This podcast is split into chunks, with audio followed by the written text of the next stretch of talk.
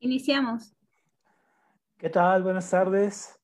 Bienvenidos de nueva cuenta aquí a este programa de la letra absuelta, este esfuerzo de eh, lazos químicos de la Facultad de, Química y un minuto, un libro. Y bueno, hoy vamos a, hablar y vamos a hacer una charla para antes de irnos de, vacaciones, irnos un poco con la, con la memoria para, para regresar en tres semanas con nuestra segunda parte. Esta charla que dividimos en dos porque es, son temas que son tan largos y son tan interesantes que, bueno, hay que, hay que tocarlos con profundidad, bien y todo, y que la memoria se vuelva pues, bastante un hecho honorable. Entonces, hoy vamos a hablar de los 90. ¿Y por qué los 90? Bueno, pues porque vamos siguiendo un poco la cuestión de, de, la, de las vacunas. Entonces, bueno, ya vimos los 80, ¿no? Para esta gente de 50 para arriba, hoy vamos a ver los 90, para los cuarentones que cuando vayan por su vacuna, bueno, vayan contentos y un poco motivados. Y así seguiremos yendo un poco, bajándole cuando les toque a los de 30, que ya cuando regresemos seguramente estarán entre los 30.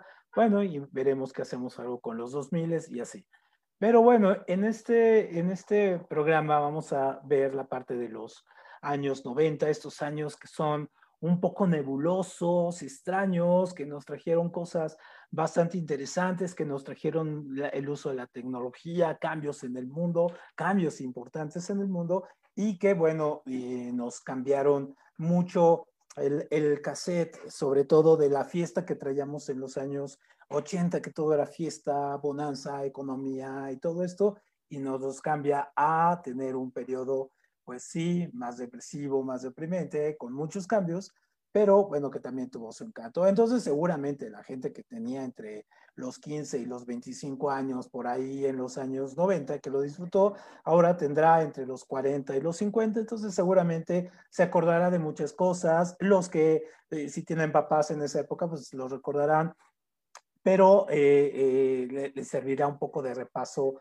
también histórico, un poco de repaso de, de, la, de la época, ¿no? Lo que sucedió y tener un poquito de, de contexto. Sobre todo, pues ahora que está, eh, digamos, son los pre, eh, eh, después siguieron los, los millennials. Entonces, ¿qué pasó en los 90? Bueno, los 90 un día nos despertamos y nos despertamos con que el mundo ya había cambiado y la fiesta se acabó y entonces las cosas empezaban a poner serias poco feas por, por otros lados, y entonces un día amanecimos con un personaje que era el héroe de todos nosotros, que era Gorbachev, y un día va a surgir otro personaje malvado en su momento, pero que también se convirtió en un referente muy interesante, muy importante, que fue Boris Yeltsin. Pero, eh, ¿por qué estos dos personajes son importantes? Bueno, pues porque cuando eh, nosotros nos dimos cuenta, lo que antes se llamaba la Unión de Repúblicas Socialistas Soviéticas, pues simplemente había desaparecido. Y estos dos personajes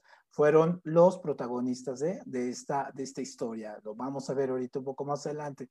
También en los 90 nos trajo una, una cuestión muy interesante, nos trajo el resurgimiento de la, de la música, un poco la música Bob, ¿no? Y vamos a ver eh, cómo eh, la, la, la, música fue muy importante en los años 90 para el resurgimiento de muchos, eh, lo que hoy se llaman los grupos musicales o estos grupos de, de, de, de, los chicos de la calle, en fin, y el empoderamiento femenino. Entonces, las Spice Girls, aunque suena un poco curioso, bueno, contribuyeron a este primer gran gran momento de empoderamiento después de, de Madonna, surgieron las Spice Girls y llevaron el pop y la música y el, el, poder femenino a un punto muy, muy alto. Pero también en los años 90 surgieron, eh, fue cuando la tecnología del Internet nos empezó a tocar, empezó a llegar y con la tecnología del Internet empezaron a llegar los, pro, eh, los eh, prototipos de lo que serían los memes y cosas extrañísimas como al bebé bailando que causó toda una sensación en los 90. Y entonces ahora como se mandan memes, por ejemplo, ahora, o los famosos GIF o estas famosas este, stickers de, los, de las tías que mandan stickers. Bueno, también en los 90 era muy común que en los correos electrónicos o en los chats pusieran este tipo de monito ahí un poco para causarnos un poco de, de, risa. Entonces, bueno, eran las cosas que nos iba ya trayendo la tecnología como eh, ya de, de, empezar, vamos a ver cómo utilizamos la tecnología un poco para, para aligerarnos las cargas. Entonces el, el bebé bailando fue una sensación en los años 90 y me de qué ingenuos éramos que podíamos divertirnos con un bebé bailando ahí en internet y, y todo ese asunto, ¿no? Bueno, pero también los años 90 nos trajeron cosas increíblemente extrañas, como uno de los peores personajes del cine, ¿no? Que lo vamos a ver ahora que regresemos. ¿Por qué? Y justificar esto, este Jar Binks de la, de la saga de, de Star Wars, que eh, insistimos que ha sido la peor saga de, de, de, Star Wars, ¿no? De las tres trilogías que ha habido, esta de los 90 es la peor, la, la, la menos sin carisma, sin chiste, sin nada, pero aparte se les eh, ocurrió meter un personaje como este que estamos viendo, personaje eh, totalmente soso, eh, sin chiste, medio pacheco, medio hippie, un poco mm, parece como Rastafari, en fin, y que bueno, bueno, bueno, es, es, la cosa más espantosa que, que ha tenido el cine en los últimos años. Entonces, bueno, eso también nos trajeron los años 90, ¿no? Personajes monstruosos como este. Pero también nos trajeron cosas muchísimo más eh, complejas, más eh, de profundidad, eh, de, artísticamente en, otro nivel, superando los años 80, el pop, eh, de, los, el pop y el heavy, todas estas cosas que habíamos visto en los años 80. Entonces va a surgir, ¿no? El, la música grunge, el, todo este asunto de tener a Nirvana, Garden, este sonido Seattle, la gente vistiéndose como leñador. Entonces, en esta época también la música va a ser muy importante, la renovación que va a tener, que va a venir del lado oeste de los Estados Unidos, del noreste de los Estados Unidos, de Seattle, y entonces que va a renovar también la música y le va a decir, le va a hablar a un público muy específico y le va a decir cosas. Y entonces esta música hasta la fecha sigue perdurando. Y también va a ser bien importante la época como esto se, se va a, tras, a traducir en una serie de videos también muy diferentes. MTV va a cambiar mucho y entonces la estética musical también va a tomar otros recovecos, ¿no? Entonces, bueno, vamos a hablar ahorita extensamente de, de, esta, de esta época musical. Pero también vamos a tener en los años 90 eh, personajes como eh, Bill Clinton y el escándalo con Mónica Lewinsky, que llenó la fantasía, los diarios, los diarios serios, las televisoras, grandes debates acerca de, de esta cuestión eh, de, eh, la relación entre el presidente más poderoso del mundo, Bill Clinton, y su becaria Mónica Lewinsky, el famoso vestido, en fin, todo lo que, lo que hubo ahí, todas las implicaciones políticas que trajo esto, ¿no? Los años 90 y que, bueno, ahora nos escandalizaremos y el presidente hubiera sido eh, corrido a la primera, ¿no? Eh, bueno, vimos que a Trump no lo pudieron sacar, bueno, a este tampoco, pero eh, porque se le hizo un juicio y todo, bueno, pero fue, fue interesante ver este primer gran momento donde el poder y la sexualidad se vieron desnudos, prácticamente, utilizando la misma analogía, se vieron desnudos y se pasó a una, una etapa muy diferente de hacia dónde iba o se tenía que cuidar las, las formas. Otra de las cosas que nos trajeron los años 90 fue el surgimiento de estas series juveniles eh, que cambiaban todo, todo el esquema de lo que venía siendo la televisión de los 80, esos dramones así tipo Dallas, Dinastía, en fin, donde era el sufrimiento y, y, era la codicia y el poder. Y entonces de repente va a surgir una nueva generación de, de con un productor, Spelling, ¿no? Que va a traer, eh, eh, va a refrescar con chavos, eh, chavos jóvenes, guapos y todos ricos, porque de eso se trataba el asunto. Y entonces van a surgir cosas como Beverly Hills, ¿no? Esta serie, Melrose Place, en fin. Y no, es, no es nada raro que, por ejemplo, se aprendan Brian, Brandon y todo, todos estos nombres que vemos ahora, Tiffany y todos, que vemos muy muy de moda entre los chicos entre los 15 y los 25 años, bueno, surgen realmente de, de esta serie, surgen a partir de, de ahí cuando eh, surgen todos estos modelos del Brandon y del Brittany y todo, la Stephanie y todo, entonces de aquí surgen estos nombres, ¿no? De estas series. Es la gran, gran influencia, pero aparte movieron muchísimas cosas, ¿no? Bueno, vamos a ver en este caso cómo influyeron estas series, incluyendo la más famosa que todos nosotros conocemos, que hoy no la vamos a nombrar hoy, pero en la segunda parte la comentaremos, está de Friends y todo este asunto. Y entonces también los 90 eh, no estuvieron exentos de la cuestión política.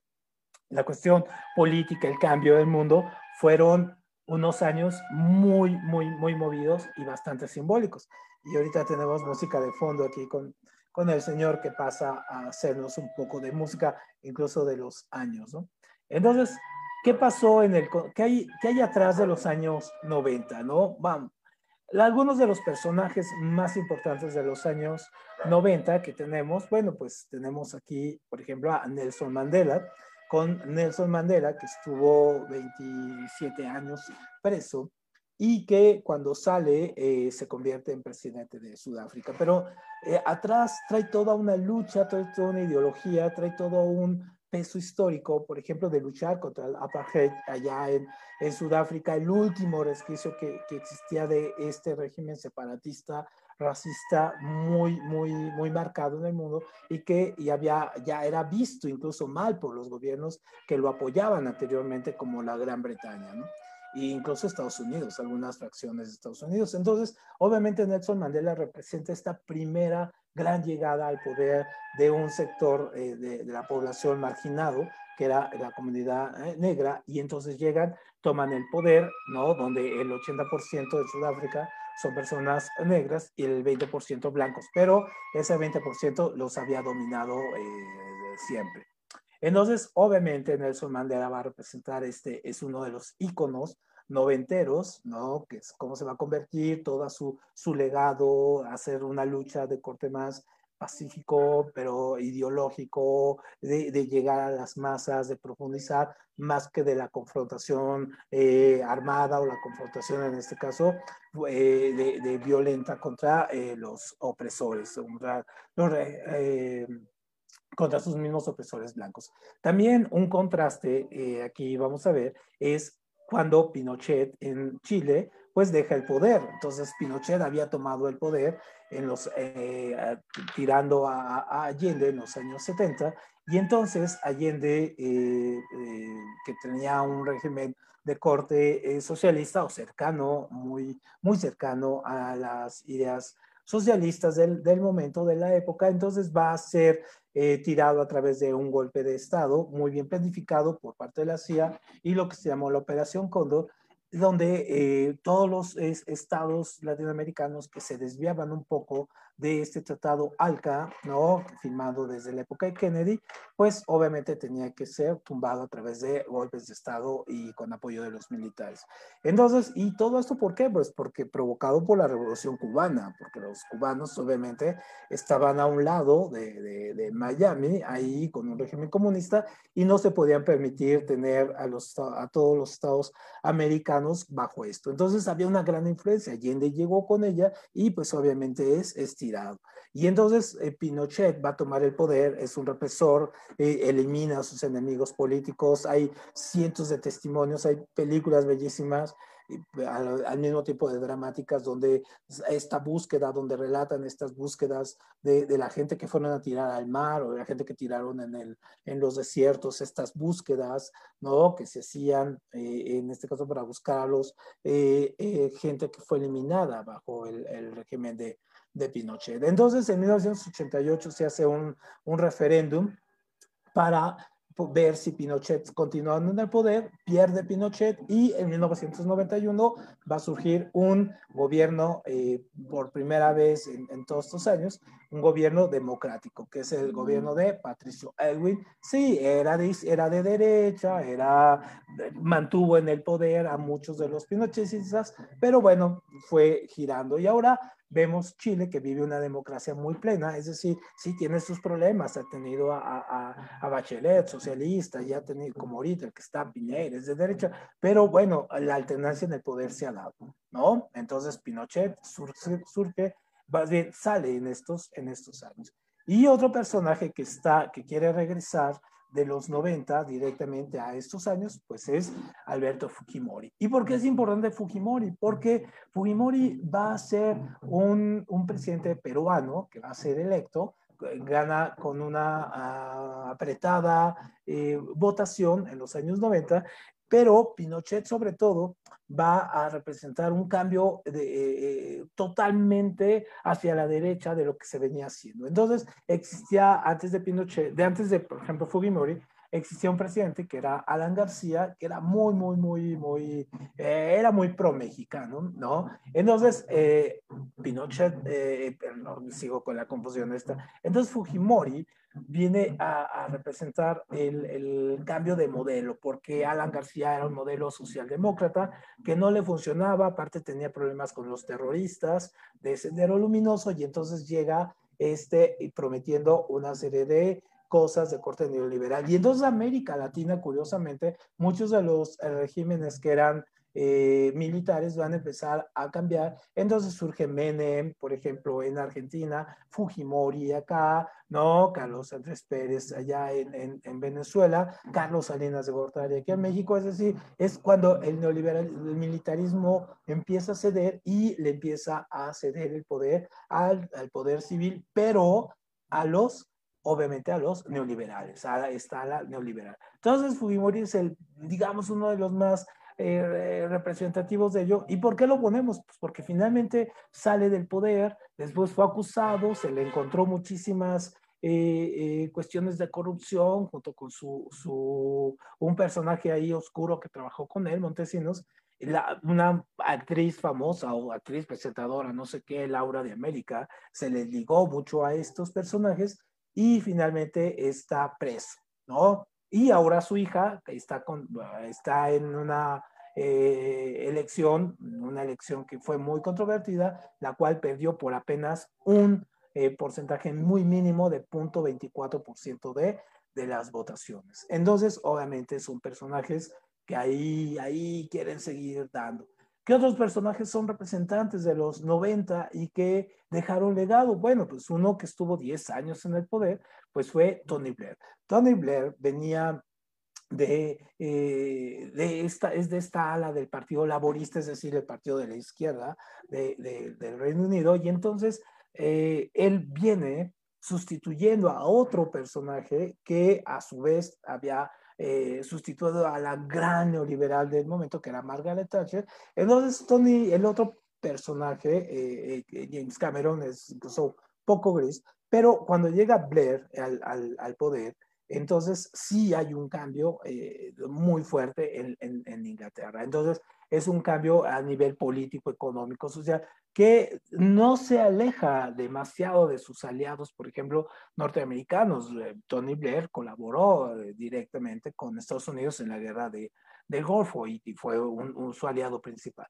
Pero obviamente al interior fue la reconversión de toda la política neoliberal que había hecho eh, James Cameron y en este caso también lo que había hecho Margaret Thatcher. Entonces, Tony Blair estuvo incluso 10 años en el poder, se convirtió en un gran factor, en un factor de equilibrio y obviamente pues mucho de su, de su legado pues lo tenemos ahora en muchas de las leyes que, que han surgido del laborismo inglés. Otro personaje de los 90 que recuerdo muy bien en 1991 estaba cuando recibí la noticia, son de esos personajes que uno se va a acordar siempre cuando recibe la noticia, cuando muere, pues fue Freddie Mercury. Entonces, Freddie Mercury, que lo ubicamos más en los 80 como el gran cantante en Live Bay, este frontman, dirigiendo a la, a la población, a, los asistentes con, vocalizaciones y todo. Bueno, 1991 muere. Pero la importancia de, de la muerte de Freddie Mercury fue la nota de por, o sea, qué, qué era lo que lo mataba. Entonces, sí se había hablado ya en algún momento del, del SIDA con eh, algunos actores como eh, Rod Houston, pero cuando muere Freddie Mercury y, muere pues a consecuencia de, del SIDA, entonces cuando el SIDA cobra una importancia, sí se eh, magnifica sus, su, su, hacia dónde puede llegar, ¿no? Entonces, todavía está con esta estigmatización de que el SIDA es una enfermedad de homosexuales y todo ese asunto. Y entonces la, muerte de Freddie Mercury lo hace que se extienda, que la gente empiece a informarse, a ver eh, dónde viene, por qué. Eh, un poco sabía, pocos sabían leer las señales en esta época, ahora es mucho más fácil, pero en aquella época pocos sabían leer las, señales, por ejemplo, y, pocos sabían que Freddie Mercury era, era, era gay, ¿no? Entonces, eh, y muy pocos, entonces a pesar de todas las cosas que veíamos, pues sí, era, era, era mínimo. Entonces, eh, obviamente, pues sí, nos causó un shock a todos ver que, que moría este, este ícono y con la muerte de él, pues obviamente se acabó este gran grupo Queen, ¿no? De los, eh, también muy famosos desde los 70 y los 80, entonces ahí se perdió. Y un personaje también que surge en la época de los 90 y que va a ser un personaje que inmediatamente cualquiera reconoce, pues es el subcomandante Marcos. Entonces vemos al subcomandante Marcos cuando surge en 1994 como vocero de este movimiento de, del Ejército Zapatista de Liberación Nacional y entonces eh, Marcos en los años 90 fue, fue un gran personaje. ¿Por qué? Porque era un tipo de líder que sí estaba arraigado a la selva, pero que salía con su pipa y salía con su aparato de radiocomunicación, la capucha. Entonces se creó una leyenda tras él, ¿no? Entonces, más que el movimiento eh, zapatista, más que toda la cuestión que había acerca de las, la, lucha digna de, de, estas comunidades, los reclamos ancestrales, el, el, el, el cerco del ejército ahí, bueno, Marcos se convirtió realmente en un rockstar, hasta condones había con la cara de Marcos. Entonces, eh, y se convirtió como así el, el, el, gran eh, sex appeal de, de, de, todas las adolescentes y las revolucionarias de, de, la época, ¿no? Entonces, obviamente Marcos sí va a venir también a representar ese boom, ese primer gran líder mediático que va, después se va a descomponer en, en, en el año eh, cuando en los 2000 ya va a ir un poco cambiando su narrativa, pero eh, cuando era uno leía sus informes, sus comunicados con base poesía, cuentos, eh, personajes que se iba creando, bueno, entonces era, era realmente todo, todo un, un rockstar, ¿no? Digamos que ahora lo que vemos de Marcos, que ya ni siquiera se llama Marcos, se llama Galeano, eh, es una sombra ni siquiera pálida, es una triste sombra de lo que fue en los años 90 a la figura del subcomandante Marcos. Y entonces, eh, también tenemos otros personajes que hasta la fecha han, sido eh, revalorados, por ejemplo, y que se niega su legado a, a morir. Entonces, por ejemplo, tenemos a eh, este hombre que, que, surgió ahora con estas series de, de, de Netflix acerca de, de, narcos, bueno, Pablo Escobar, ¿no? Entonces, Pablo Escobar, bueno, pues él fue uno de estos grandes eh, creadores de, los uh, carteles eh, de las drogas, poderosísimos, con influencia, eh, con un gran, eh, una gran visión comercial acerca de cómo, cómo hacer que las drogas no nada más fueran de, de, de los negocios en las esquinas, sino que se volviera todo un trust, ¿no? Entonces Pablo Escobar, Pablo Escobar que es su, eh, que era, era, un tipo poco letrado y todo, pero era, era un gran estratega, ¿no? Y entonces, eh, como vimos en algunas series, lo que, le, lo que le gana a él es más bien este protagonismo, esta falta de reconocimiento, de decirle, sí, eres muy inteligente, pero como actuaba prácticamente en las, en las cañerías y en la oscuridad, ¿no? Entonces, obviamente, tuvo que eh, buscar la manera, quiso resaltar, quiso meterse a la política y ahí va a encontrar su perdición. Entonces, bueno, Pablo Escobar también nos marcó y nos dejó eh, el Chapo, las historias del Chapo y todo palidecen ante las historias de Pablo Escobar, ¿no? Y bueno, aquí va pasando la señora del, del Fierro Viejo. Otro personaje de los 90, muy interesante, muy importante, y que seguramente también se convirtió en un icono, un icono un poco incomprendido, porque realmente era un, personaje muy extraño, es eh, más bien uno lo que ve en él es la parte de, del rockstar, pero cuando uno profundiza en, quizá en sus letras o, o, o, su misma protesta, si se suicidó, no suicidó, si Cox, este, Courtney, Love, perdón, lo, lo, lo, lo, asesinó o no, en fin, todas las leyendas que se han creado, entonces uno entendería más acerca de, del personaje y todo el movimiento que generó atrás. Entonces, eh, Kurt Cobain eh, se convierte en un, un personaje ícono de los 90, sobre todo por esta trascendencia que hizo con la música, por el cambio generacional que hizo y sobre todo por la identificación que muchos chavos se sintieron completamente identificados con, con su manera de ver el mundo, su filosofía, su, su, su mismo peinado, su forma de vestir, las mangas largas, ¿no? Un poco desgarbado, un poco importándole la, la, la moda, importándole un comino a la moda y todo. Entonces, bueno, es uno de los íconos de la época.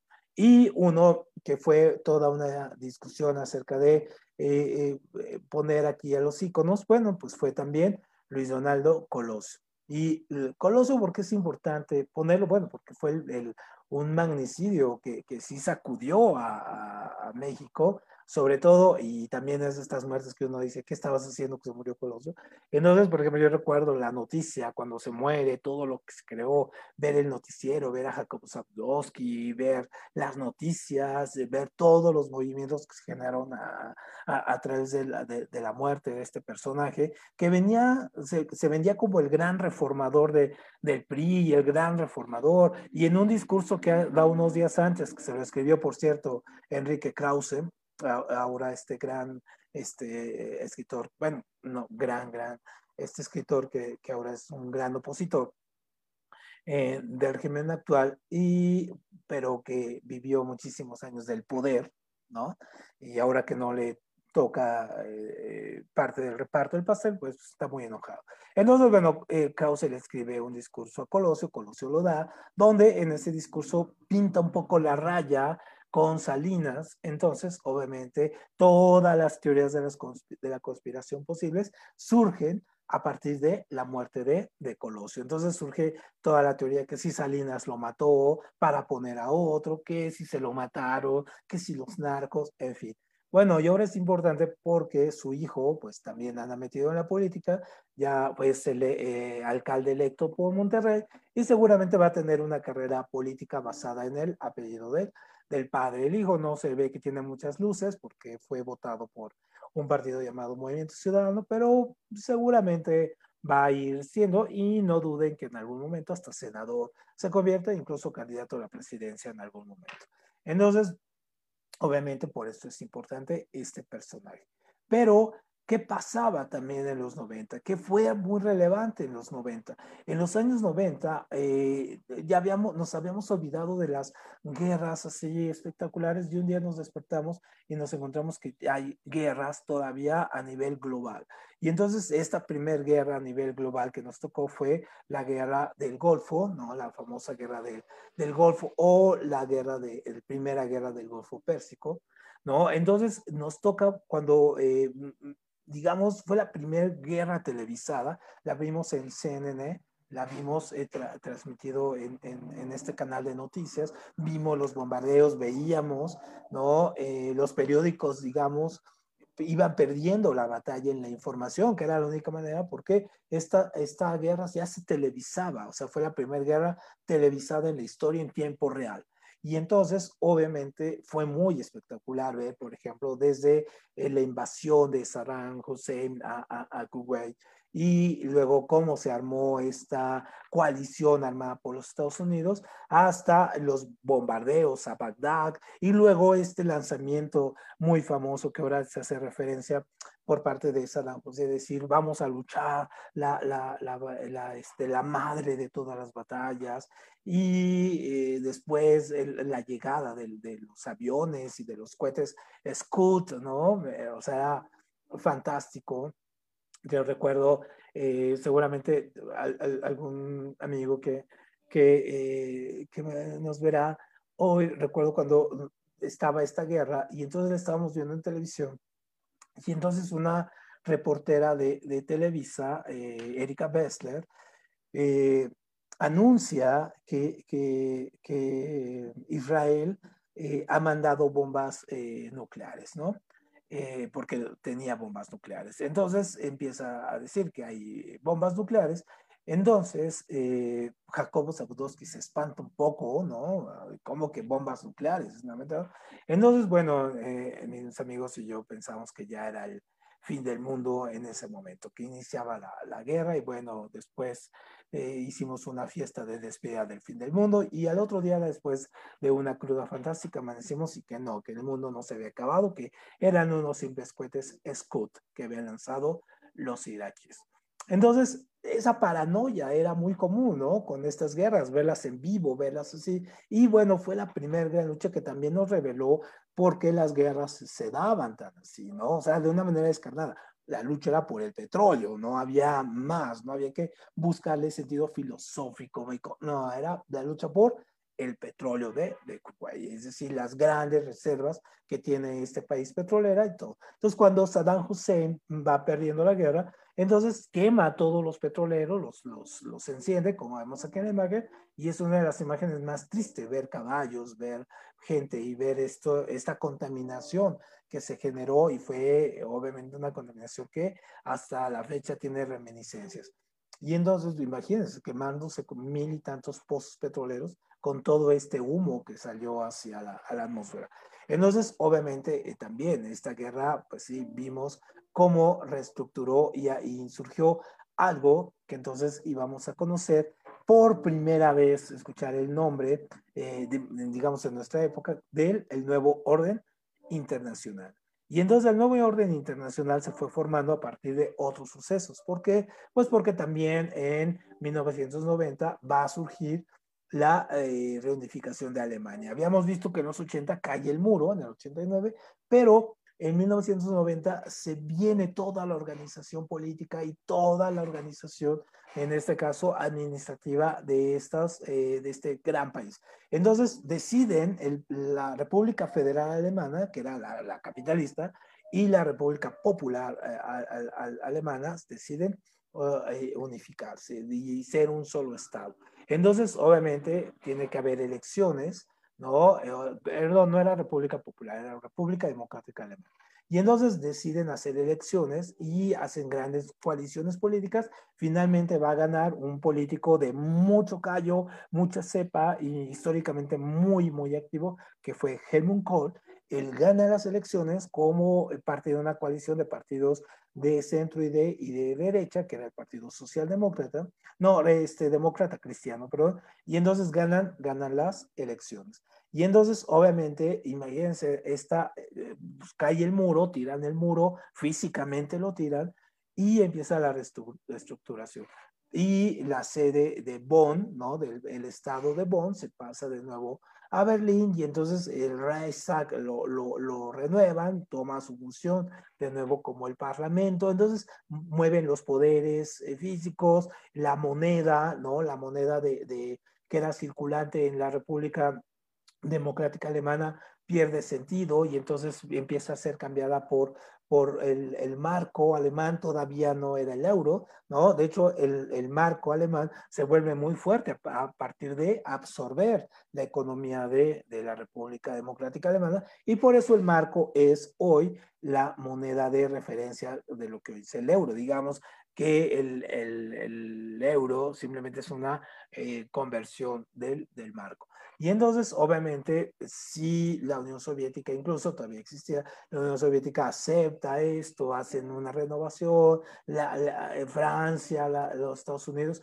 todo hacen una fiesta democrática porque Alemania se ha reunificado. Y algo muy interesante, lo vamos a ver en la sesión eh, eh, próxima, es que incluso Alemania va a ganar un mundial de fútbol por eso, entonces todo el mundo empezó a ver como a los alemanes como, bueno, ya se reunificaron, ya hicieron esto y eso, y aparte ganan el Mundial de Fútbol. Bueno, era como el gran miedo a, a los alemanes, siempre este miedo latente hacia la potencia alemana. Un modelo, un miedo también eh, no tan infundado, pero pues que en la época, en la actualidad, pues no tiene mucho sentido. Y luego, en eh, un, año, un año después de esta reunificación, bueno, pues la Unión Soviética simplemente va a desaparecer. Entonces, por ejemplo, yo me acuerdo perfectamente cuando leo la noticia que es en un viaje que estaba haciendo a, a, Tijuana, entonces me entero que eh, en, el camión, en el transporte público, eh, venían escuchando noticias y eh, anuncian la, la, la caída de, del bloque soviético, de la desaparición ya total, ¿no? Entonces, obviamente fue toda una cadena de sucesos. ¿Por qué cae la, la Unión Soviética, esta, esta unión que había durado setenta y tantos años, ¿no? Que, eh, que era eh, muy poderosa, que tenía las bombas nucleares, que fue el epicentro de todo lo que era la Europa del Este, la cortina de acero, ¿no? Que tenía estos personajes, esta geriocracia de ahí con, con sus políticos, el Politburo y el, el Soviet y todo, escuchábamos. Y entonces se debió básicamente a un colapso económico. Es decir, los eh, Estados Unidos con los Reaganomics forzaron a la Unión Soviética a generarse nuevas formas de distribución y de consumo que ya no les serán dadas por, los, o, las vías económicas que se generaban cuando había una economía abierta, porque finalmente hay que entender que estos países, aunque fueran comunistas, bueno, tenían unas órdenes de distribución con los países capitalistas y hacia el interior tenían también estas órdenes de distribución muy limitadas, donde la gente tenía que formarse para ir por la leche, la carne, en fin, ¿no? Tenían un control y una estratificación de muy, muy importante de la, de la economía, de la distribución y el consumo. Entonces, ¿qué es lo que va a pasar? Obviamente se va, empiezan a producir muchísimas armas, el control y el del presupuestario se va a generar armas para la lucha armamentista, para la, la carrera espacial y en detrimento de toda la distribución de insumos. Por ejemplo, clavos, ¿no? Clavos, no había. Entonces la distribución de clavos era importantísima para la construcción. Plátanos ni siquiera los conocía, ¿no? No, no, no, no había la, la manera de importar.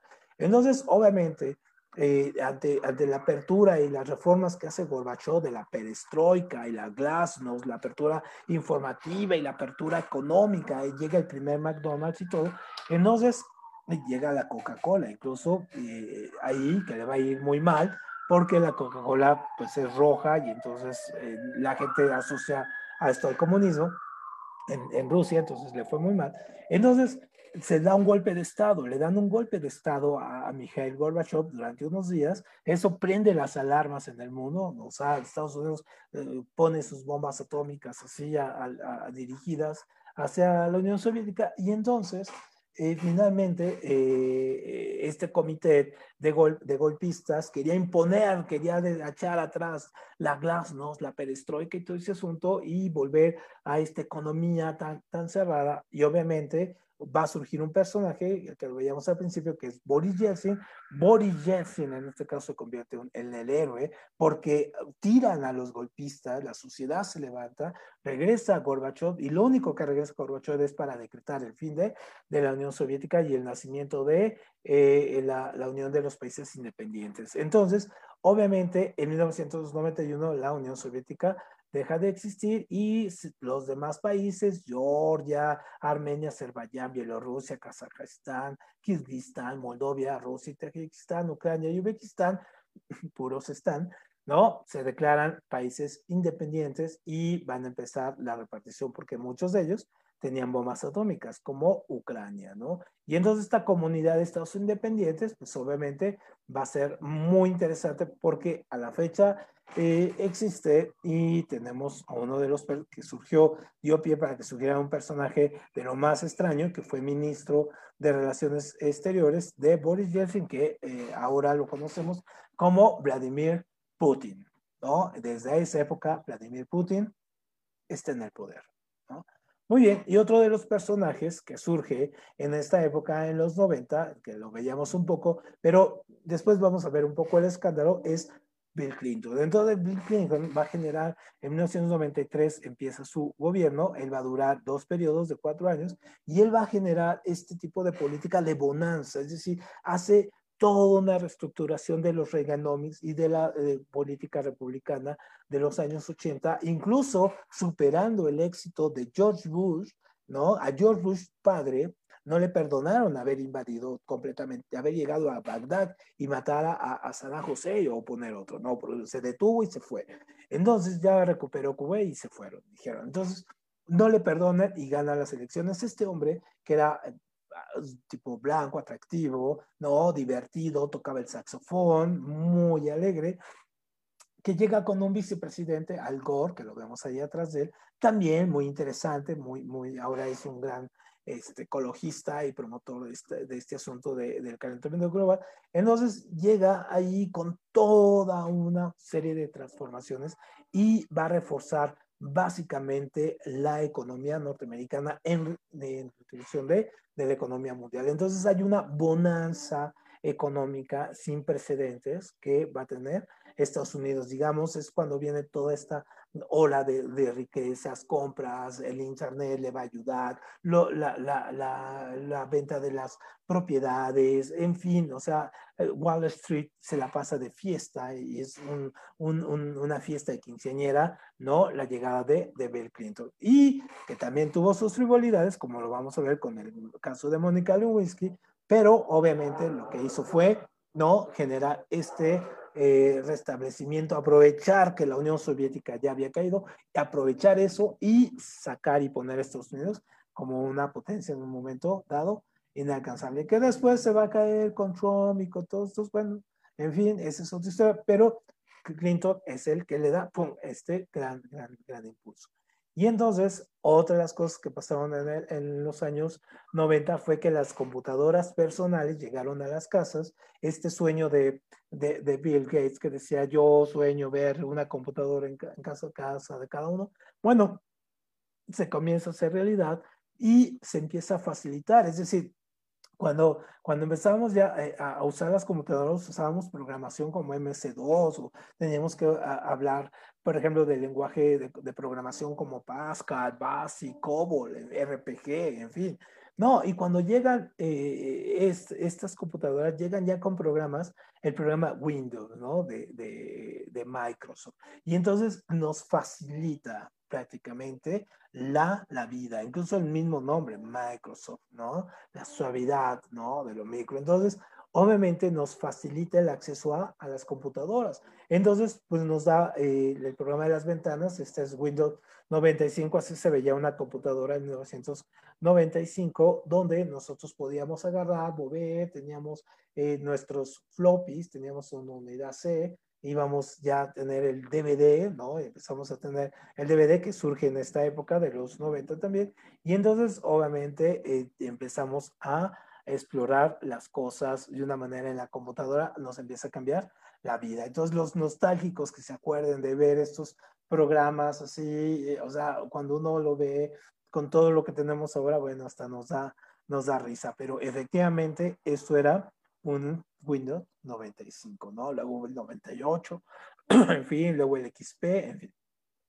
Otra cosa que pasó en los 90 muy interesante fue el surgimiento de, eh, de la, la, ciencia empieza a resurgir de, de esta, eh, digamos, oscuridad mediática y se vuelve a poner interesante porque los medios la empiezan a tomar más de divulgación. Entonces surge la oveja Dolly, ¿no? Entonces Dolly a, a muchos no quizá ven una oveja normal y no les dice absolutamente nada, pero esta oveja es la primera oveja que es clonada, es el primer ser vivo clonado en este caso. Entonces, este, este, esta oveja pues va a ser, eh, en este caso, clonada en el Instituto Roslin de Edimburgo por el investigador Ian Wilmore.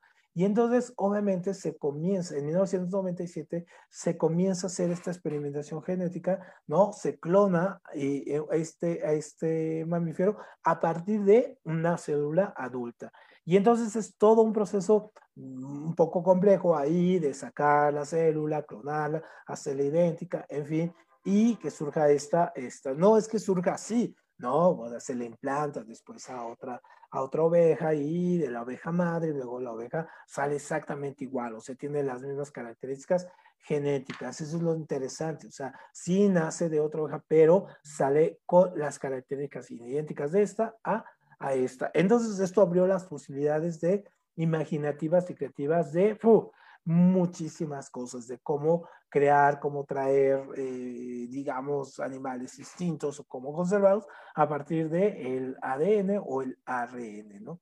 Entonces, muchas de las vacunas que tenemos ahora, mucha de la investigación de las vacunas y todo, pues se lo debemos a personajes como él y a la oveja Dolly, ¿no? De esta investigación genética.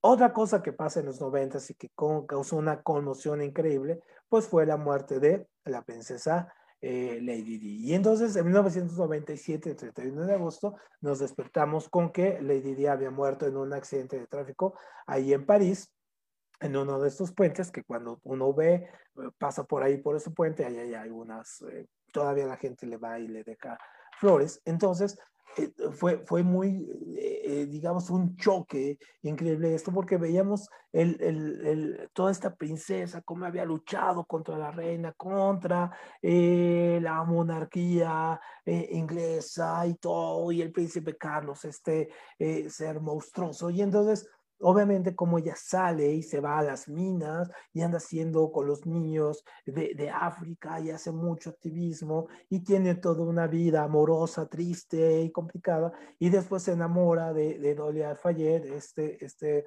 hombre de origen árabe y entonces veíamos su vida como una verdadera telenovela y entonces un día, ¡pum!, amanecemos y ya eh, vemos que, que murió. Entonces igual, toda la teoría de la conspiración que surge a partir de esa muerte. Es impresionante que si estaba embarazada, que si iba a tener un hijo de un árabe, que si la mató la reina, que qué pasó, en fin. Entonces, hay innumerables películas, una que se llama precisamente La Reina, que narra este momento de donde la reina Isabel eh, tiene que confrontar la noticia de la muerte de, de Lady Di, ¿no? Entonces, porque básicamente, pues ella era como la, ser la cabeza de la corona, pues obviamente se le fueron encima, ¿no?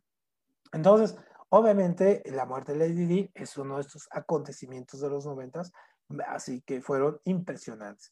Otro de los acontecimientos muy importantes de los años 90 y que nos siguió algunos años más fue la desintegración, en este caso, de Yugoslavia. Entonces, la mayoría de los países comunistas a partir de la primera, de la caída del muro de Berlín y de Polonia, de eh, dejar el comunismo, de cuando sale el régimen comunista, comenzó una serie de, eh, digamos, un efecto dominó, donde todos los países que estaban eh, gobernados por regímenes comunistas, unos enganchados con, con, la Unión Soviética, otros no, comienzan a abrirse, ¿no? Comienzan a tirar estos regímenes comunistas para hacer eh, pasar a la transición democrática. Entonces, Hungría, Rumania, este, eh, eh, Polonia, Alemania, ¿no? surgen y empiezan Lituania, Letonia, Estonia, en fin, empiezan a, a, surgir como, como democracias. Algunos violentamente, como por ejemplo el caso de, de Rumania, donde el mismo día de Navidad van y, y, sacan a Ceausescu del, del, del, poder, en este caso el, este dictador monstruoso, y exhiben ahí su ejecución en televisión. Y entonces Hubo otras como la República Checa, que fue más transitoria, fue menos violenta, fue la transición eh, más suave, ¿no? El régimen comunista decide irse todos en bola y bueno, va a surgir, va a llegar al poder Václav Havel, un poeta. Pero en el caso de Yugoslavia no, ¿por qué? Porque el caso de Yugoslavia era muy específico, había, era una región, ¿no? Macedonia, Kosovo, Montenegro, Serbia, Bosnia, Croacia, Eslovenia, una serie de países que mm, estaban unidos por uno de sus líderes, que fue el líder Tito, Joseph Tito. Pero cuando muere Joseph Tito, en este caso en los 80, entonces esta, este país, Yugoslavia, queda a la deriva, queda sin una identidad. Entonces Yugoslavia aparte era, no se había aliado a la Unión Soviética, pero también se había aliado a los europeos, pero tampoco se había aliado a los norteamericanos, es decir, navegaba en una, en, en una bandera de los países no alineados. Entonces, a la, a la muerte de Tito. Y luego caen los regímenes comunistas. Y aparte tenía una cuestión muy interesante. Es, son comunidades donde las eh, cuestiones étnicas religiosas están muy marcadas. Entonces, los croatas tienen una religión muy marcada y los bosnios otra, y los, en este caso, serbios otra. Y entonces Serbia se constituyera como la gran capital. Ahí estaba la capital, Belgrado. Entonces se considera como el, el, el unificador. Entonces, incluso barrios como en Sarajevo, Sarajevo estaba dividido en el barrio judío, el barrio católico, el barrio musulmán, en fin, y podían convivir sin ningún problema, ¿no? Había habido incluso unas olimpiadas de invierno ahí. Entonces, cuando viene esta desintegración, los grupos nacionalistas empiezan a hacer sus reclamos, digamos, legítimos, muchos de ellos, y entonces se empiezan a desintegrar y empiezan a pelearse por, él, por ello. Entonces, por ejemplo, aquí vemos en el mapa, por ejemplo, vemos lo, en lo que abarcaba Serbia, lo que abarcaba Bosnia, Croacia, Eslovenia, ¿no? Montenegro, y cada uno quería, ¿no? Quedarse con que no el otro país. Entonces, esa fue una guerra que generó un gran conflicto mediático. Todavía hay muchas eh, broncas por, por, este tipo de, de, guerras, pero finalmente va a ser hasta los años 2000 cuando uh, esta, esta guerra va a terminar y muchos de los líderes de, de, de ahí van a ser incluso presos por eh, crímenes y por genocidio. ¿no? Milosevic, por ejemplo, va a ser uno de, de ellos. Pero también en los años 90, ya casi para terminar este, este recuento histórico, y dejar para la próxima sesión la parte, la parte cultural, la música, el cine y todo ello. En los años 90 también surgió, por ejemplo, esta cuestión del Internet. O sea, el Internet ya había surgido, lo habíamos visto en la historia del Internet. Pero en los años 90 es cuando se populariza, es cuando empieza a tener sus primeras grandes, eh, digamos, sus gran, gran, gran avance. Entonces, por ejemplo, vamos a tener esto. ¿Quién no se acuerda de este sonido? ¿No?